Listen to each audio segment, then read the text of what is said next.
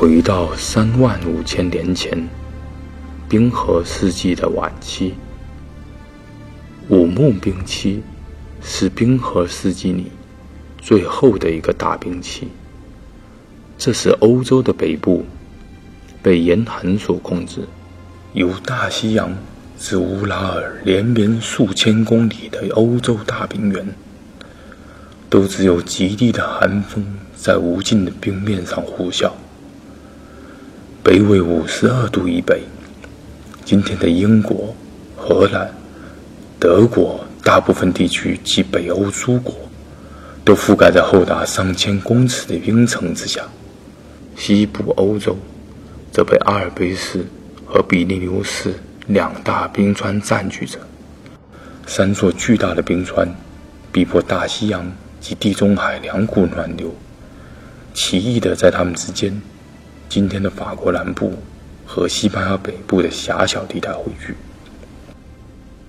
于是，在无穷无尽的冰雪世界里，令人惊奇的出现了一处避难所。雪山脚下，朝南的山坡上，露出了苔藓、地衣和青草。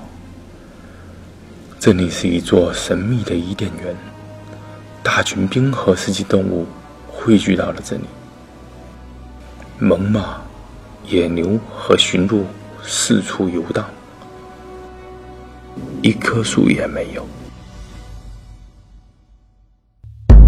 尼安德特人的公主来自他们最核心的部落，她的名字是佩，最美丽的巫师，前巫师的女儿。根是他们部族的名称，根族是尼安德特人的巫师部族。佩今天过得很不好，虽然他在加加斯山洞里，加加斯山洞是他们尼安德特人的圣地，但他不是山洞的主人。山洞的主人是另外的一种物种，来自非洲的克罗马龙人，而他是最后的一名尼安德特人。由于出生于巫师家族，佩的营养保持得相当好，健康，所以五官整齐，毛发光亮，身材饱满而高挑。尼安德特人是一种冰河时期的史前人类，不属于智人。骨骼强健，肌肉有力，大脑容量普遍高于现代人类。佩是他们当中的佼佼者。他的皮肤很白，脸庞狭窄，低颧骨，高鼻梁，大眼睛，眉弓往上便直接是发际线，一头乌发披在肩上。从昨天起，佩德不再被绑住。不但擦洗干净，还获得了优质的食物。他在加加斯山洞深处的一个巨大洞窟里，地上铺上了数层柔软的兽皮。洞窟中央的篝火添加了足够的燃料，熊熊燃烧着。篝火边堆上了各种尼安德特人的物品。然而，他更绝望了。这是克罗马龙人模仿自他们尼安德特人的文化传统。作为巫师，他很明白，任何祭品在被献祭以前，都会被充分尊重。这时不会有人再侵犯祭品，他们心理上也不会再将祭品当作低贱的异类，因为人们在祭品上寄托了精神。而祭品忽然在部族内获得了崇高的精神性，人们这时反而会保护它，会将祭品。当做自己群体中特殊的一个部分，但也不会优容到让他能够逃走。他也不打算再尝试逃走了。当俘虏还剩下十几个人的时候，他已经组织了好几次逃亡行动。虽然尼安德特人俘虏都是女人，但也依旧比又瘦又高的克隆马龙人强壮。只是他们大多带着伤，并赤手空拳。卑鄙的克隆马龙人都装备了好几件精良的长段武器在身上。克隆马龙人加工石头的科技水平十分高超，用于砍、扎或投掷的十字武器制作分类十分明晰。他们尼安德特人战士往往只有一件功能模糊的武器，虽然也敲打出了固定用的凹槽，但石片更厚，刀刃也更粗糙，所以在攻击时扎得不够深，造成的伤口就往往不够致命。佩由于此前激烈的反抗，身上还残留着很多断裂的十字武器的碎片，现在都已经发炎了，疼痛使他无法再做出剧烈的动作。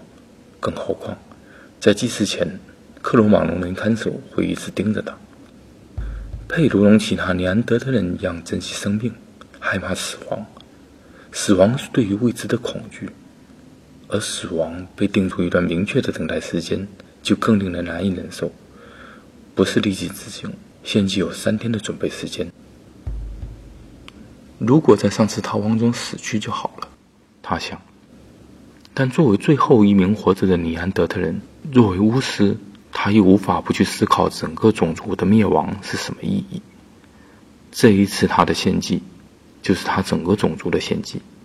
他没有办法阻止自己胡思乱想。死亡盘踞在他的心中，像一丛小小的火焰。他抽泣着，他是个懦夫，他害怕，他想呕吐。现在他没有办法用狩猎消遣，也不会再有人来和他交配。他只能不断的抽烟和抚摸自己。如果祭品能够充分面对死亡，仪式就会被认为更有效。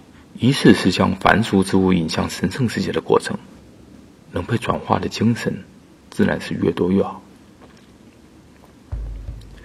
这是一件很大的山洞，他缓慢仔细端详地上的物品。篝火边堆着一种烤干了的远古植物叶子，这是尼安德特人。才会吸食的烟草。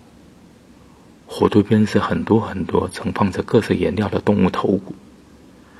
冰河世纪的人类居住在深入地下的山洞中，各地的洞穴里能够找到各种彩色的矿石与宝石。他们将矿石与宝石砸碎混合骨胶，制成各色颜料。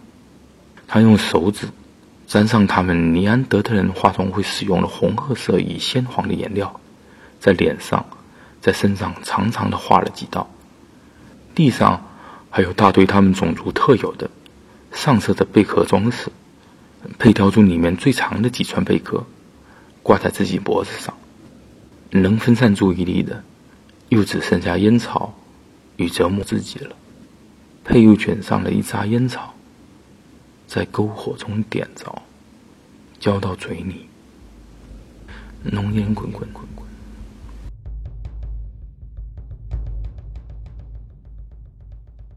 佩站起身，抽着烟，走向石壁。他一边折磨着自己，一边仔细的一点一点抚摸着石壁上密布的熊爪痕迹。那是史前巨熊留下的巨大爪痕，就像是一种熊的仪式。尼安德特人认为他们都是由熊变化而来，他们都来自这里，这座布满巨熊爪印的加加斯山洞。他想象着那些强有力的爪子。感受着他祖先的力量，他突然觉得他的祖先还在这里。他也很想变回巨熊，也想在石壁上留下永久的爪痕。于是他将他的左手放在石壁上，右手拿起空心的骨头，吸了一口化妆用的颜料，然后喷出来，将他左手的痕迹清晰地印在石壁上。他很满意他的手印，用手在石壁上得意地比划着。他也留下了他的痕迹，在某种意义上，他在死亡以后，痕迹能够依旧存在。他从来没有抽过那么多烟，这种未加工的叶子尼古丁很低，焦油却非常多，熏得头疼。他只能一次一次的折磨自己。他觉得很热，便脱掉了兽皮。看守显得很不满，但不愿冒犯他，便没有上来阻止。佩勇脖子上挂上了更多大钻的贝壳，这些贝壳饰品是加工过的，有些边缘很锋利，有几个贝壳割入了他的皮肤里，他也不在乎，任由他们在身上叮叮作响。佩越来越燥热，仰面倒在火堆边的兽皮上，在阴夜的高潮中，仿佛看见了自己在草原上与动物一起奔跑，他渴望永久的奔跑下去。